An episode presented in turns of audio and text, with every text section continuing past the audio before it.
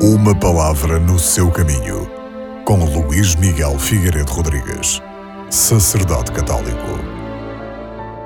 A primeira leitura deste domingo é retirada do livro do Gênesis, mais concretamente do capítulo 22.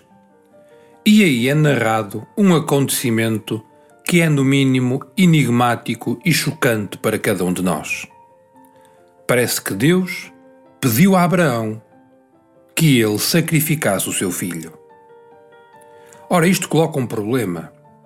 Como é possível que Deus exija a um homem que sacrifique o seu próprio filho, aquele que lhe foi dado, em razão da promessa que Deus lhe tinha feito? Mas para compreender a narrativa deste texto, como de toda a Bíblia, é necessário ter presente de que os textos não foram escritos hoje, mas há dois ou há três mil anos. É necessário, por isso, conhecer o modo de falar, de entender das pessoas daquele tempo. A expressão Deus falou a Abraão, por exemplo, não significa que Deus lhe tenha falado diretamente, que se tenha escutado uma voz de forma clara, como talvez nós possamos imaginar. Deus nunca fala dessa maneira. Trata-se, isso sim, de um pensamento que passou pela cabeça de Abraão, que a uma dada altura imaginou que Deus pretendia dele o sacrifício do próprio filho.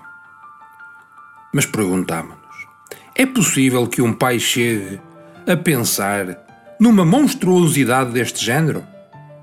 Sim. No tempo em que Abraão viveu, era muito possível, porque aí costumava-se oferecer a Deus os próprios filhos imolando-os pelo fogo. Era uma prática frequente. Sabe-se, por exemplo, que muitos reis da antiguidade, quando estavam numa situação difícil e para obter os favores de Deus, melhor dizendo, das suas divindades, ofereciam-lhe o que tinham de mais caro: os seus próprios filhos.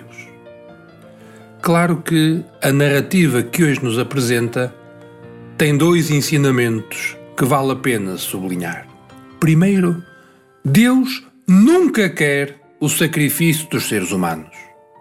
Segundo, confiar em Deus implica que nas noites escuras da nossa vida mantenhamos a certeza de que Deus há de providenciar.